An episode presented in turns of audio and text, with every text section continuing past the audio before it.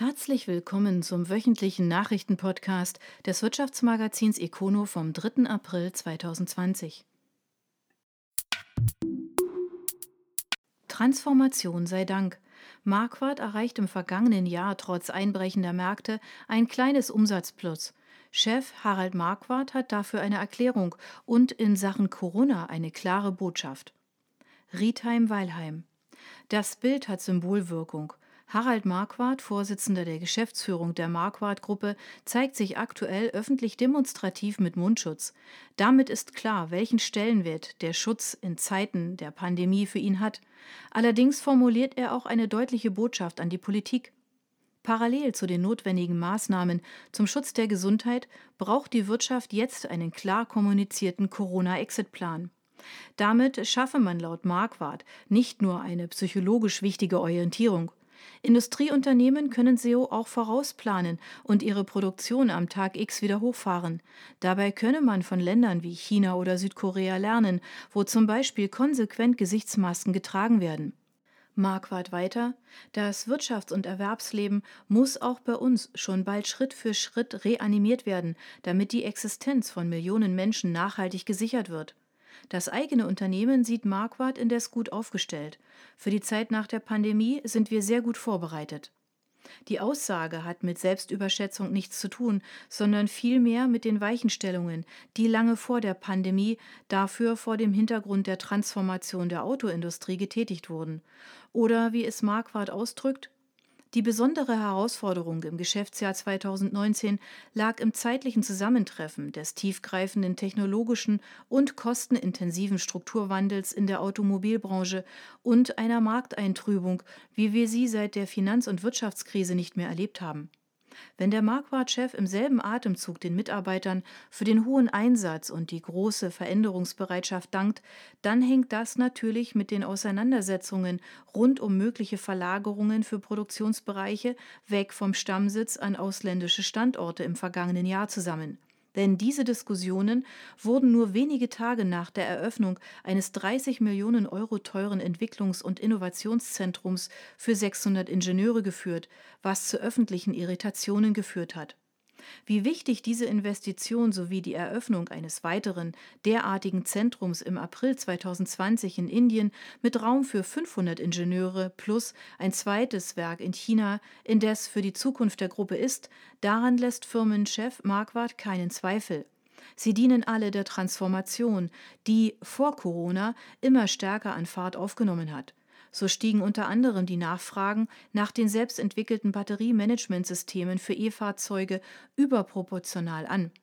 Parallel hat man bei der Gruppe ein eigenes Democar auf die Räder gestellt, in dem ausgewählten Kunden neueste Bedienkonzepte und Lösungen für den digitalen Fahrzeuginnenraum der Zukunft vorgestellt werden und zeigt, was man mit den 10% Aufwendungen für Forschung und Entwicklung gemessen am Umsatz alles anfangen kann. Dazu gehören Touchscreens mit Fühlhilfen oder auch funktionale Lichtleisten sowie diebstahlsichere Zugangssysteme über das Smartphone. Zudem hat man in Riedheim-Weilheim ein Projektionsmodul entwickelt, mit dem Bedienelemente situativ auf beliebige Oberflächen projiziert werden können. Wobei der reale Einbau von derlei Systemen noch Zukunftsmusik ist. Zunächst gilt es für Marquardt, sich in der harten Wirklichkeit zu behaupten, was angesichts eines Produktionsrückgangs von Fahrzeugen weltweit von 6 Prozent überraschend gut gelungen ist. Der Umsatz der Gruppe wuchs um 1,1 Prozent auf 1,3 Milliarden Euro. Zwar wurden damit die eigenen Ziele verfehlt, Harald Marquardt zeigte sich aber dennoch zufrieden, zumal man früh begonnen habe, unser Unternehmen mit einem nachhaltigen Transformations- und Effizienzprogramm für die Zukunft zu machen. Dass es eine solche Zukunft jenseits von Mundschutz und Corona gibt, daran hat Marquardt keinerlei Zweifel. Marquardt wurde 1925 gegründet und zählt heute nach eigenen Angaben zu den weltweit führenden Produzenten mechatronischer Schalt- und Bediensysteme. Zu 80 Prozent werden die Lösungen in Fahrzeugen aller Art verbaut, aber auch in Haushaltsgeräten und Elektrowerkzeugen. Die Gruppe beschäftigt weltweit an 20 Standorten rund 10.500 Mitarbeiter. Die Leute sterben dann eben nicht an Corona. 3D-Drucker stehen hoch im Kurs, weil darauf schnell medizinische Hilfsmittel ausgedruckt werden können. Gerhard Duda warnt, die wenigsten machen sich Gedanken über ihr Tun. Der Chef von 3 Labs erklärt im Interview, wie es besser geht und wie er neue Technologien für passgenaue Atemmasken einsetzt. Gefühlt druckt gerade jeder, der einen 3D-Drucker hat, Hilfsmittel für Krankenhäuser und Ärzte. Nehmen Sie das auch so wahr, Herr Duda? Gerhard Duda, es ist tatsächlich Wahnsinn, was passiert. Was ich alles in den sozialen Medien gesehen habe, hätte ich vor wenigen Tagen noch für unmöglich gehalten. Vom Konzern bis zum Privatmensch wird gerade tatsächlich weltweit ungeheuer viel hergestellt. Kistenweise geht das Zeug raus. Das klingt, als wären Sie von den Aktionen nicht überzeugt. Duda, Oh, bitte nicht falsch verstehen. Das breite Engagement ist tatsächlich fantastisch. Aber mein Eindruck ist, die wenigsten Verantwortlichen machen sich ausreichend Gedanken über ihr Tun. Das müssen Sie erklären. Duda? Die beim 3D-Druck eingesetzten Materialien haben es teilweise echt in sich. Sie waren ja schon bei uns und wissen, wie es teilweise in unseren Produktionsräumen riecht. Ich warne deshalb davor, einfach jedes Supplement für sensible Einsatzbereiche zu verwenden. Überspitzt gesagt, am Ende sterben die Menschen nicht am Coronavirus, dafür möglicherweise an den Ausdünstungen des Supplements. Das klingt hart. Duda? Man muss es so hart ausdrücken, um für das Thema zu sensibilisieren.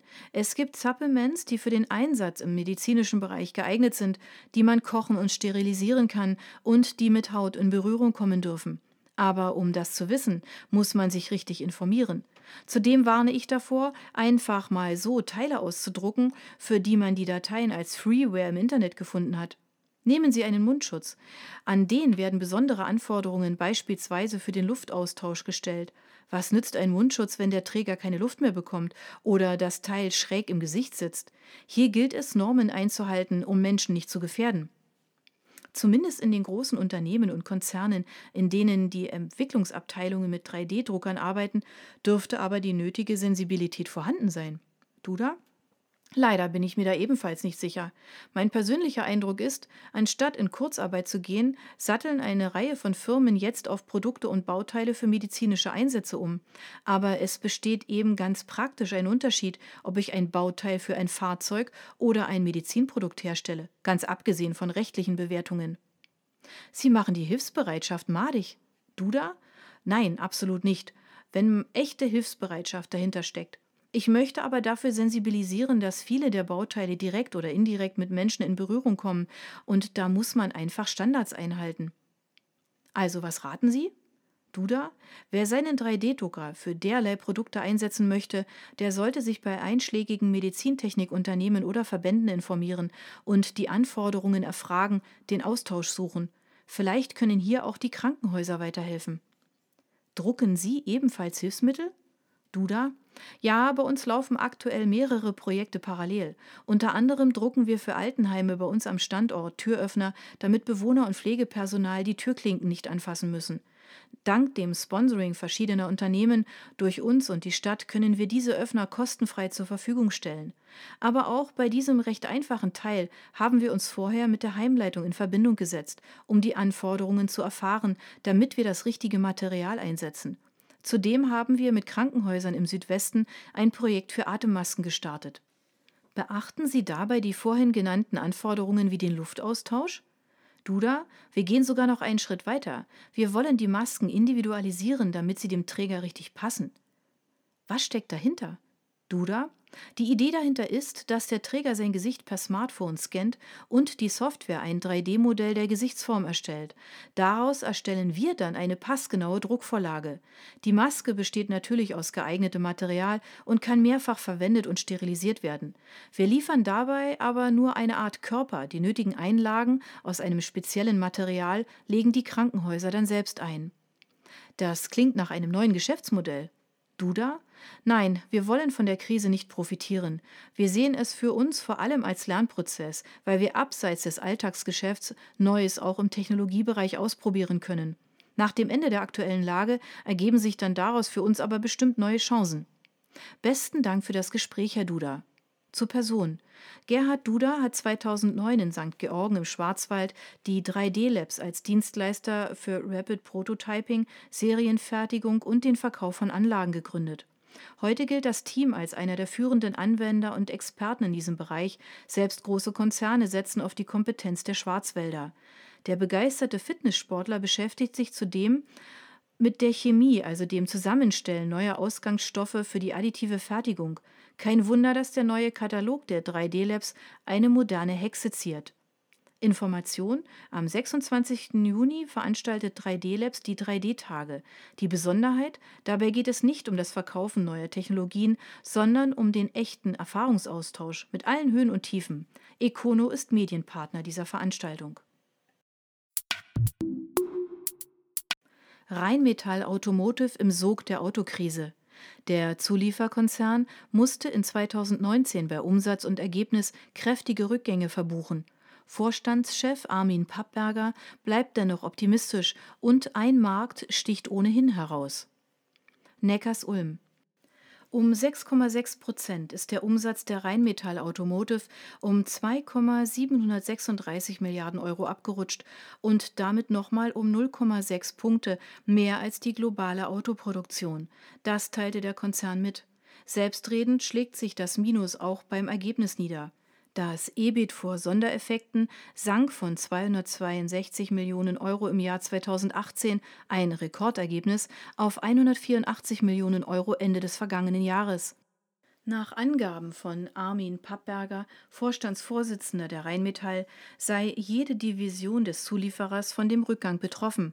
Egal ob Teile für Dieselmotoren, Magentteile oder Kleinkolben, alles wurde weniger nachgefragt. Zudem seien Neuanläufe verschoben worden und generell weniger Volumina abgerufen worden. Allerdings zeigt sich Pappberger positiv. Mit unserer Kosteneffizienz bei Automotive und der Finanzkraft im Konzern sind wir für die anstehenden Herausforderungen gut gerüstet. Darüber hinaus sind wir gut aufgestellt, um an frühere Erfolge anzuknüpfen, wenn sich die globalen Automobilmärkte nach der Corona-Krise wieder stabilisieren. Indes, für das laufende Jahr rechnet er nicht mehr mit einer raschen Entlastung. Vielmehr wird es laut Prognose einen weiteren Rückgang beim Umsatz in Höhe von zwei bis drei Prozent geben. Dennoch rechnet der Konzern weiter mit einer positiven Ergebnisrendite in Höhe von fünf Prozent. Übrigens, China sticht aus all diesen Zahlen hervor. Die dortigen Joint Venture Gesellschaften von Rheinmetall Automotive haben im vergangenen Jahr beim Umsatz um 16 Prozent auf 1,0 10 Milliarden Euro zugelegt und damit den chinesischen Automarkt weit hinter sich gelassen. Die Produktion dort schrumpfte um 4 Prozent, die Umsätze aus China werden nicht in den Gruppenumsatz einbezogen. In fünf Tagen zum Online-Konzert. Die Agenturen Pink Event Service und Apple Green Events stellen kurzfristig das Festival Hashtag Wir sagen Danke auf die Beine mit namhaften Künstlern und beachtlichem Erfolg. Karlsruhe, Baden-Baden, Mannheim. Nur fünf Tage Zeit von der Idee bis zur Umsetzung. Der Künstler und Musiker Rolf Stahlhofen wollte im Zusammenspiel mit seiner Wir Water is Right Stiftung Musiker zum breit angelegten Online-Festival Hashtag Wir sagen Danke vereinen, um den Helden des Alltags während der Corona-Krise Danke zu sagen. Doch in Zeiten von Corona kein einfaches Vorhaben. Zusammen mit den Agenturen Pink Event Service aus Karlsruhe und Apple Green Events aus Baden-Baden wurden deshalb innerhalb weniger Tage die nötigen Grundlagen geschaffen. Wir haben das so noch nie gemacht, so Stahlhofen, aber ich wusste, dass wir das hinkriegen. Also machten sich die Agenturen zusammen mit den Partnern Media Studios TV, Krul und In Medias Res an die Arbeit. Von der inhaltlichen und konzeptionellen Ausarbeitung über die Koordination der Künstler und der Vorbereitung derer Auftritte reichten die Aufgaben, nicht zu vergessen die technischen Aspekte. Denn um den Festivalcharakter des Events zu unterstreichen, mussten Bild- und Tonqualität hochwertig sein. Im Studio des Rhein-Neckar-Fernsehens in Mannheim liefen alle Leitungen der verschiedenen Schaltungen zu den Teilnehmern zusammen. Am Ende waren 40 Künstler und andere Personen von Christe Berg über Pur, Glasperlenspiel und Moose Tea bis zu Mats Mutzke, Doro Pesch und Finanzminister Olaf Scholz im Programm untergebracht und das Streaming vorbereitet. Elf Stunden lief das Online-Festival unter anderem über die sozialen Medien und rund eine Million Zuseher verfolgten die Auftritte ganz schön aus der Puste. Weil Beatmungsgeräte gebraucht werden, schnappt die Industrie neue Luft. In einer Region tummeln sich die Zulieferer. Freiburg. Beatmungsgeräte haben Konjunktur. 10.000 Stück hat die Bundesregierung allein beim Lübecker Hersteller Dräger bestellt. Von diesen und anderen Großaufträgen bleibt auch etwas in Südbaden hängen. Mehrere Unternehmen aus dem Raum Freiburg zählen zu den Zulieferern von Dräger und anderen Herstellern und die verlangen ihren Partnern nun einiges ab. Die Lage war nicht gut. Schon seit Januar gibt es bei Schurter in Endingen Kurzarbeit. Jetzt fährt es langsam wieder hoch, sagt Vertriebsleiter Thomas Helbling. Schurter entwickelt und baut kundenspezifische Eingabesysteme vor allem für industrielle Anwendungen, etwa in der Automatisierung und auch in der Medizintechnik. Wir sind der Zulieferer einer der wichtigsten Komponenten der Beatmungsgeräte, sagt Helbig. Bedieneinheit inklusive Touchscreens. Dräger und auch die Schweizer Firma Hamilton gehören zu den Schurter Kunden und haben nun kräftig nachgeordert. Vervierfacht habe sich die Stückzahl, die Schurter nun liefern soll. Und zwar innerhalb der nächsten drei Monate. Wir ordnen alle anderen Aufträge diesen Kunden unter, sagt Helbig. Die anderen Kunden hätten nicht nur Verständnis, sie würden das Vorgehen sogar unterstützen. Schurter ist seit 1970 in Endingen. Der Mutterkonzern sitzt in der Schweiz. Am Kaiserstuhl beschäftigt die Firma 180 Menschen, weltweit sind es 2000.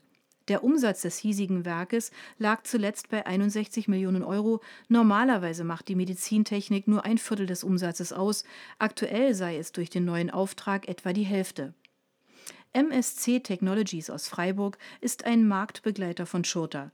Manchmal gehen die Unternehmen als Wettbewerber ins Rennen, manchmal auch als Partner. Man trifft sich immer wieder neu, sagt Dominique Ressing, Technologiechef bei MSC. Dass zwei konkurrierende Unternehmen gemeinsame Sachen machen, ist nicht ungewöhnlich. Das Land Baden-Württemberg hat sogar ein Internetportal freigeschaltet, auf dem die Firmen sich gezielt vernetzen können. In der aktuellen Krise kommt es gerade im medizinischen Bereich darauf an, möglichst schnell auf knapp werdende, lebenswichtige Produkte reagieren zu können, sagt Wirtschaftsministerin Nicole Hofmeister-Kraut. Mehr als 1000 Unternehmen haben sich hier bereits eingetragen und bieten konkrete Produkte, Entwicklungen und andere Dienstleistungen an. Die Hilfsbereitschaft der Unternehmen ist beeindruckend und die Kooperationsbörse unterstützt uns maßgeblich, so die Ministerin weiter. Nicht nur Dräger habe nachgeordert, auch die Hersteller Löwenstein und Westfalen Medical schreiben neue Aufträge an MSC, verrät Ressing. Dräger das Vierfache, die anderen beiden das Doppelte. Wir liefern das Gesicht des Beatmungsgerätes, sagt Ressing. Für Träger sind es statt 4000 Baugruppen im Jahr nun 16.000, so schnell wie möglich. Die Kunst bestehe darin, die industriellen Prozesse zügig anzupassen und vor allem Bauteile und Rohstoffe zu beschaffen. Medizintechnik ist normalerweise ein Drittel des Geschäftes von MSC. Daneben liefert das Unternehmen Komponenten an die Automatisierungstechnik, an Hersteller von Bau- und Landmaschinen sowie für elektronische Spielautomaten. Am Hochrhein hat der Schraubenkonzern Wirth einen seiner elektronischen Ableger. Wirth Electronic ist mittlerweile zu einem Konzern im Konzern gewachsen mit 7300 Mitarbeitern und einem Umsatz von 822 Millionen Euro. Zum Vergleich, der gesamte Wirth-Konzern spielt mehr als 14 Milliarden Euro ein. Im industriell geprägten Schopfheim sind es aktuell 450 Mitarbeiter. Sie zählen zur WE-Sparte CBT, einem Lohnfertiger von Leiterplatten.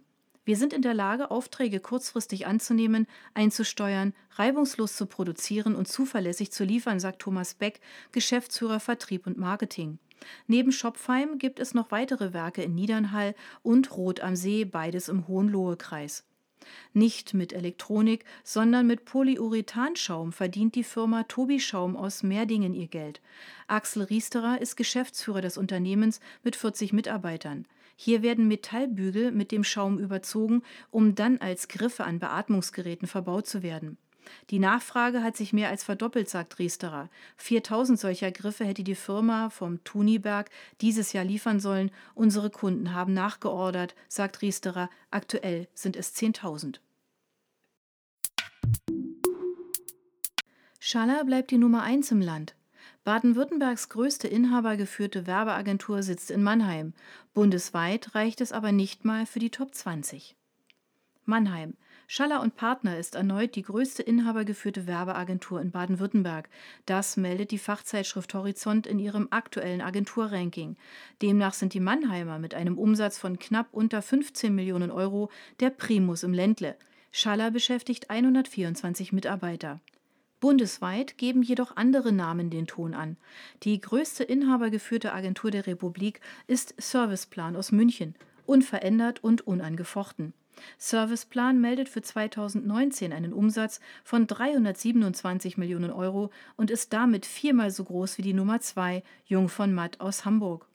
Die deutsche Werbehauptstadt ist einmal mehr Hamburg. Zwölf der 20 größten Agenturen haben dort ihren Hauptsitz. Baden-Württemberg ist bundesweit betrachtet einmal mehr Werbeprovinz. Schaller und Partner landet auf Rang 21.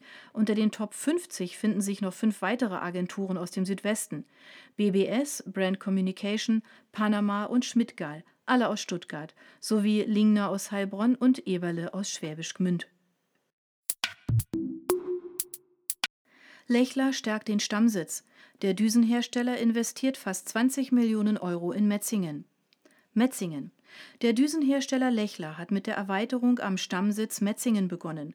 Fast 20 Millionen Euro investiert das Unternehmen in eine neue Logistikhalle und die Erweiterung der Produktion. In anderthalb Jahren soll der Neubau fertig sein. Um Platz für weiteres Wachstum zu schaffen, bebaut Lechler eine bisher brachliegende Fläche direkt am Firmensitz. Die 2008 gebaute Fertigung wird zudem erweitert. Die Pläne für den Ausbau stammen vom Architekturbüro Hank und Hirt. Der Neubau gliedert sich in drei Teile: eine Halle für Fertigung, Montage und Qualitätssicherung, einen mittleren Hallenteil für das automatische Kleinteilelager mit Wareneingang und Versand sowie eine Halle für das Palettenlager und neun Büros. Lechler hat seine Wurzeln im Jahr 1879. Das Unternehmen gehört heute der Lechler Stiftung und der Familie Lechler. Weltweit beschäftigt das Unternehmen rund 750 Mitarbeiter. Der Umsatz lag zuletzt bei mehr als 100 Millionen Euro. Testo wächst dank Fastfood. Der Messtechnikkonzern verzeichnet 2019 einen Rekordumsatz und ein neues Geschäftsmodell feiert den Durchbruch. Testo-Chef Burkhard Knospe zieht dennoch angesichts von Corona die Notbremse, obschon der Konzern sogar profitiert. Titisee Neustadt Selten liegen Hoch und Tief so nah beieinander wie bei Testo.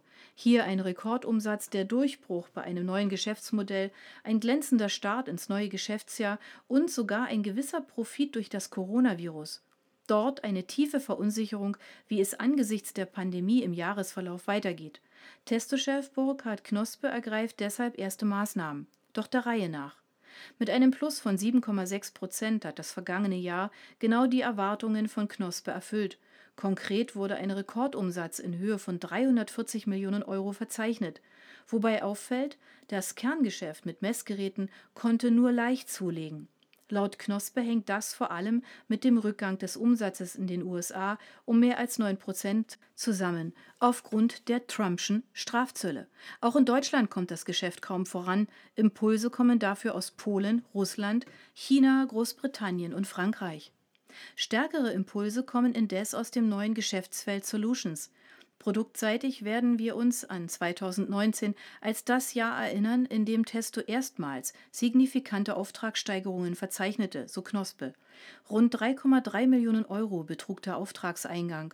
Laut Knospe wurde der seiner Ansicht nach Durchbruch in dem neuen Geschäftsmodell durch Großaufträge aus Belgien, Japan sowie diversen Landesgesellschaften von McDonald getragen.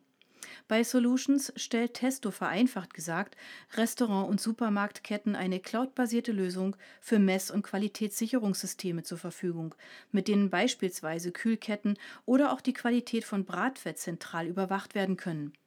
Auch der Beginn des laufenden Jahres mit einem Umsatzplus von 10 Prozent geht demnach auf einen starken Anstieg bei Installationen von Systemen bei dem genannten Fastfood-Anbieter zurück. Auch einige Großaufträge für Wärmebildkameras machten Hoffnung, ebenso wie Aufträge für Infrarotthermometer, die laut Knospe in vielen Ländern genutzt werden, um Menschen mit erhöhter Temperatur zu erkennen. Corona lässt grüßen. Allerdings hat diese Sonderkonjunktur längst nicht das Potenzial, um Abschwächungen in anderen Bereichen auszugleichen. Bei Testo befürchtet man stattdessen erhebliche Umsatzrückgänge. Die Szenarien schwanken laut Knospe zwischen einem Plus von gut einem Prozent im günstigsten Fall bis zum Absturz um 20 Prozent im Worst Case. Um sich auf diesen Worst Case einzustellen, zieht der Testo-Chef deshalb die Notbremse. So wurde der Bau des Hotels am Titisee auf Eis gelegt und der Vorstand wird dem Aufsichtsrat vorschlagen, auch auf eine Dividende zu verzichten, um die Gewinne im Unternehmen zu belassen. Man wolle weitere Sicherheiten für die Krise aufbauen, so Knospe. Testo wurde 1957 gegründet und gilt mit aktuell rund 3200 Mitarbeitern nach eigenen Angaben als weltweit führend im Bereich portabler und stationärer Messlösungen. Das Unternehmen investiert pro Jahr rund 10 Prozent des Umsatzes in Forschung und Entwicklung. Magie profitiert vom Hamstern. Der Hersteller von Fertigprodukten hat im Hegau gut zu tun, dabei war das Werk des Konzerns bereits auf dem absteigenden Ast. Singen. Die Hamsterkäufer von Toilettenpapier haben mittlerweile Kultstatus. Die Käufer haben aber auch andere Produkte im Visier. Dosenravioli von Maggi gehören dazu. Wir verzeichnen eine steigende Nachfrage sowohl nach Ravioli in Tomatensauce als auch mit pikanter Soße, sagte ein Sprecher des Nestle-Konzerns dem Südkurier. Im Werk in Singen wurden deshalb zusätzliche Schichten eingeführt und sogar Mitarbeiter eingestellt. Im vergangenen Jahr wurden mehr als 29 Millionen Dosen im Schatten der Hegau-Vulkane eingekocht. Wie viele es am Ende des laufenden Jahres sein könnten, dazu gibt es keine Schätzung. Dabei führte der Standort in den vergangenen Jahren eher ein Schattendasein. Die haltbaren Produkte in der Dose waren allenfalls durchschnittlich gefragt. Das lässt sich an den Zahlen der Mitarbeiter ablesen. Waren es in Hochzeiten 2200, so sind es aktuell rund 700. Und das Hamstern der Dosenravioli dürfte wohl nur eine Art schneller Hunger der Käufer sein. Julius Maggi gründete 1872 in der Schweiz ein Unternehmen, das innerhalb weniger Jahre unter anderem für die bis heute berühmte Maggi-Würze bekannt wurde. 1887 entstand das Werk in Singen. Bereits 1947 übernahm der Nestle-Konzern die Marken, Standort und Produkte von Maggi. Stuttgarter Tor an Investor verkauft. Der Gebäudekomplex im Stadtteil Feuerbach hat wohl einen neuen Eigentümer. Stuttgart. Der Hochhauskomplex Stuttgarter Tor hat einen neuen Eigentümer. Wie der Immobiliendienst Thomas Daly berichtet, hat die Arminius Group das Ensemble von der Immobiliengesellschaft Hines erworben. Eine offizielle Bestätigung des Deals steht bislang aus. Thomas Daly hat bei solchen Meldungen jedoch eine tadellose Trefferquote. Hines hatte das Stuttgarter Tor vor drei Jahren erworben. Das Gebäudeensemble im Stadtteil Feuerbach hat eine Mietfläche von knapp 15.000 Quadratmetern. Zu den Mietern zählen die Wirtschaftskanzlei Menold Betzler und der Bosch-Konzern. Die drei Gebäude liegen an der Stresemannstraße. Thomas Daly meldet, dass Arminius einen hohen zweistelligen Millionenbetrag an Hines zahlt. Das waren die Menschen des Monats März. Welcher Stuhl hat gewackelt und ist gekippt? Wo hat jemand einen neuen Platz im Chefsessel gefunden? Hier bei uns auf econo.de finden Sie die Antworten. Stuttgart. Ein neuer Boss bei Boss doch erstmal geht der alte. Ein rascher Abschied bei Ulms größtem Logistiker und ein neuer Vorstandschef bei einem Bauteilehersteller aus Baden-Baden. Das sind nur drei aus drei Dutzend. So viele spannende Personalien aus der Wirtschaft im Südwesten haben wir im Monat März für Sie gesammelt. Die komplette Übersicht finden Sie auf econo.de, übersichtlich aufgereiht. Mit einem Klick auf die Überschrift sind Sie direkt bei der Meldung. Klingt spannend? Dann werfen Sie auch mal einen Blick auf unsere anderen Dossiers. Etats und Pitches mit neuen Projekten aus der Kreativwirtschaft, unser Dossier mit News aus der Gründerszene oder aktuelle Preise und Auszeichnungen für Südwestfirmen. Ihre Meldung fehlt? Dann schreiben Sie uns an econo.de. Warta will 300 Millionen Euro investieren. Der Batteriehersteller kündigt eine Verdoppelung des Umsatzes noch in diesem Jahr an, trotz Corona. Ellwangen. Der schwäbische Batteriekonzern Warta will in diesem Jahr mehr als 300 Millionen Euro investieren und damit die Basis für ein gewaltiges Wachstum legen. Der Umsatz werde sich mehr als verdoppeln, sagt das börsennotierte Unternehmen. 2019 hat Warta seinen Umsatz bereits um ein Drittel auf 362,7 Millionen Euro gesteigert und dabei einen Gewinn von 50 Millionen Euro eingespielt. Auch in Zeiten der Corona-Krise bleibt das Unternehmen zuversichtlich. Wir sehen derzeit keine Beeinträchtigung unseres Geschäftes, sagt der Vorstandsvorsitzende Herbert Schein. Grund für das gute Geschäft sind vor allem die wiederaufladbaren Lithium-Ionen-Batterien, die Warta produziert. Sie werden unter anderem in Kopfhörern eingesetzt, die zurzeit Konjunktur haben. Auch in vielen Hörgeräten sind Batterien von Warta verbaut. Noch in diesem Jahr will der Konzern seine Kapazitäten auf 200 Millionen Batterien pro Jahr ausbauen und dafür nochmal 300 Millionen Euro in die Hand nehmen. Das Geld soll aus dem laufenden Geschäft kommen, doch auch eine Kreditlinie von 80 Millionen Euro könne noch angezapft werden. Läuft alles nach Plan, so rechnet Warta für dieses Jahr mit einem Umsatz von bis zu 800 Millionen Euro, also mehr als doppelt so viel wie in diesem Jahr. Dazu gehört aber auch ein Sondereffekt. 2019 hatte Warta das Konsumergeschäft der Marke Warta von Energizer übernommen. Dieser Umsatz wird 2020 erstmals voll in den Büchern stehen. Zenit ist enttäuscht von sich.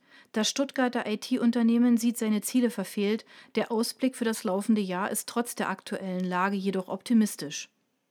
Stuttgart. Das Softwareunternehmen Zenit hat 2019 nicht genug Software verkauft. Das ist jedenfalls die Selbstdiagnose, die das börsennotierte Unternehmen sich selbst stellt. Zwar ist der Umsatz leicht gestiegen, vorgenommen hatte man sich aber mehr. 2019 hat Zenit einen Umsatz von 171,7 Millionen Euro eingespielt und damit 1 Prozent mehr als im Jahr zuvor. Beim Gewinn vor Steuern liegt das Unternehmen mit 9,2 Millionen Euro um 8 Prozent unter Plan. Das sei vor allem dem Softwareverkauf zuzuschreiben, der 2019 nicht wie gewünscht Fahrt aufgenommen habe. Der Verkauf eigener Software steigt um knapp 6 Prozent, macht aber mit 16,3 Millionen Euro weniger als 10 Prozent des Umsatzes aus. Der Großteil entfällt auf Fremdsoftware, die 105,6 Millionen Euro zum Volumen beisteuert. Das entspricht mehr als 60 Prozent des Umsatzes. Gesunken ist sogar die Sparte Beratung und Services. Sie liegt mit einem Umsatz von 49,5 Millionen Euro leicht unter dem Vorjahr. Bemerkenswert, ob schon die Mitteilung erst jetzt veröffentlicht wird, traut Zenit sich eine Prognose für das laufende Jahr zu. Viele Unternehmen verzichten wegen der Corona-Krise auf eine konkrete Vorhersage, andere ziehen die bisher getätigten Aussagen sogar zurück. Zenit sieht sein Geschäft im laufenden Jahr aktuell nicht durch Corona beeinträchtigt und geht von einem stabilen Umsatz aus. Dabei räumt das Unternehmen aber ein, dass ein möglicher Corona-Effekt noch nicht eingepreist sei, weil dieser noch nicht abzuschätzen sei. Dürr und Homag schalten in den Krisenmodus. Die Maschinenbauer haben eine wichtige Mitteilung für ihre Aktionäre veröffentlicht. Bietigheim-Bissingen Schopfloch. Der Dürr-Konzern und seine Tochterfirma Homag, der Spezialist für Holzbearbeitungsmaschinen, haben ihre Jahresprognose gekippt. Beide Firmen trauen sich keine Aussage darüber zu, wie das Jahr im Angesicht der Corona-Krise weiter und ausgehen wird. Sechs Jahre ist es her, dass Dürr Homag übernommen hat. Vor allem der Mutter wird nun deutlich, dass die Krise scharfe Konsequenzen haben kann. Der Dürr-Konzern plane umfassende Maßnahmen zur Reduktion der Kostenbasis und Sicherung der Liquidität einzuleiten, heißt es in der Mitteilung. Was genau damit gemeint ist, ist jetzt noch offen, doch ohne Stellenstreichungen dürfte das nicht passieren. Dürr sitzt derzeit noch auf einem ordentlichen finanziellen Polster. Die liquiden Mittel umfassen derzeit mehr als 800 Millionen Euro. Zudem habe man noch einen offenen Konsortialkredit in Höhe von einer halben Milliarde Euro. Stiegeler trennt sich auf. Der Internetspezialist verkauft einen Geschäftsbereich an die Step Computer und Datentechnik. Chef Felix Stiegeler fokussiert sich nun auf Breitbandthemen. Schönau-Lörrach. Die Schönauer Stiegeler IT verkauft nach eigenen Angaben den Geschäftsbereich IT-Dienstleistungen an die Step Computer und Datentechnik aus Lörrach. Damit gehen fünf Mitarbeiter sowie die laufenden Verträge und Kunden mit einem Umsatzvolumen von rund 2,5 Millionen Euro an Step. Der geschäftsführende Inhaber Jonathan Gorenfloh hat das Unternehmen mit nun 30 Mitarbeitern in den vergangenen Jahren nach eigenen Angaben zu einem der führenden IT-Systemhäuser im Dreiländereck aufgebaut. Das IT-Thema gehört zwar bei Stiegeler zur Gründungs-DNA vor mehr als 20 Jahren, war in den vergangenen Jahren aber nicht mehr der Treiber. Die Schönauer haben sich vor allem als Anbieter von Internet und Breitband in mittlerweile fünf Landkreisen zwischen Lörrach, Konstanz und Villingen-Schwenningen einen Namen gemacht. Knapp 20.000 Kunden betreut das Unternehmen bei Themen von Telefonie bis Fernsehen. Nach der Trennung beträgt der Umsatz rund 10 Millionen Euro. Nach Angaben von Geschäftsführer Felix Stiegeler wird sich das Unternehmen nun allein auf das Thema Breitband fokussieren. Dies solle in Kürze auch am Namen ersichtlich sein. Aus Stiegeler IT wird dann Stiegeler. EMS Gear im Standby-Modus. Der Kleingetriebehersteller setzt seine Strategie gegen die Pandemie um. Die Mitarbeiter sind in Kurzarbeit, nur in zwei Einheiten wird weitergearbeitet. Die Maßnahmen sind derzeit zeitlich klar befristet. Donau-Eschingen. Der Kleingetriebehersteller EMS Gear geht aufgrund der Pandemie für einen zunächst auf 14 Tage ausgelegten Zeitraum in den Standby-Modus und schickt weite Teile der Belegschaft in Kurzarbeit oder Gleitzeit-Abbau. Das teilte das Unternehmen mit. Ob und in welcher Intensität das Unternehmen die Maßnahmen weiterführt, entscheide sich nach den Ostertagen, erläutert EMS Gear Vorstand Bernd Schilling. Wir verfolgen die konjunkturelle Entwicklung sehr genau und werden, sollte der Markt wieder anziehen, sehr schnell reagieren. Diese Regelung betrifft grundsätzlich alle der rund 2000 Mitarbeiter an den deutschen EMSG-Standorten, so Schilling. Ausgenommen von der Kurzarbeit sind lediglich zwei Produktionseinheiten im Werk Eisenbach, in denen Planetengetriebe für industrielle Anwendungen gefertigt werden. Anders als derzeit im Automobilbereich ist die Auftragslage in diesem Marktsegment nach wie vor stabil, weshalb wir in diesen beiden Business Units Engpasssituationen aufarbeiten und Lieferverpflichtungen nachkommen. In diesen Einheiten beschäftigt das Unternehmen rund 250 Mitarbeiter. Zudem, so Schilling weiter, sorge eine auf ein Minimum reduzierte Rumpfmannschaft über alle Unternehmensbereiche hinweg dafür, dass die auch im Standby-Modus erforderlichen Prozesse stabil und zuverlässig laufen. Details zur Kurzarbeit bei IMS Gier regelt eine Betriebsvereinbarung, auf die sich Betriebsrat, Vorstand und Personalwesen innerhalb weniger Tage verständigt haben. Die Abstimmung mit dem Betriebsrat erfolgte in ausgesprochen konstruktiver Atmosphäre. Wir konnten uns sehr schnell auf Regelungen einigen, die im Interesse des Unternehmens und unserer Mitarbeiterinnen und Mitarbeiter liegen, sagt IMS Gier Personalleiter Benedikt Lehnhardt. Das bestätigt laut Mitteilung auch der Betriebsratsvorsitzende Wolfgang Harter. Im Vordergrund stand und steht, die Arbeitsplätze auch in einer sehr ausgeprägten Krise zu sichern und das Unternehmen stabil auf Kurs zu halten. Da EMS Gier zu den tarifgebundenen Unternehmen der Metall- und Elektroindustrie zähle, so Harter weiter, könnten die mit der Kurzarbeit verbundenen finanziellen Einbußen für die EMS Gier Belegschaft weitgehend abgefedert werden. Im Durchschnitt erhalten unsere Mitarbeiterinnen und Mitarbeiter in der Kurzarbeitsphase annähernd ihre letzten Nettobezüge. Auch das bedeutet natürlich Einkommenseinschnitte, die allerdings weniger deutlich ausgeprägt ausfallen als die 60 bzw. 67 Prozent aus rein staatlichen Zuschüssen. IMS Gear ist eines der führenden Unternehmen im Bereich der Zahnrad- und Getriebetechnik, das mit seinen technischen Lösungen für Komponenten, Baugruppen und Getrieben eine feste Größe im Automobilsektor ist. Das Unternehmen beschäftigt weltweit rund 3400 Mitarbeiter, davon 2000 an seinen deutschen Standorten in Donaueschingen, Eisenbach, Trossingen und Villingen-Schwenningen. Im vergangenen Jahr hat das Unternehmen laut vorläufigen Zahlen rund 533 Millionen Euro umgesetzt. Beim PE-Neubau geht's weiter. Bereits Ende des Jahres soll der Rohbau des Millionenprojektes mit 5000 Quadratmetern Fläche in St. Georgen stehen, nach einem tiefgründigen Verzug. St. Georgen.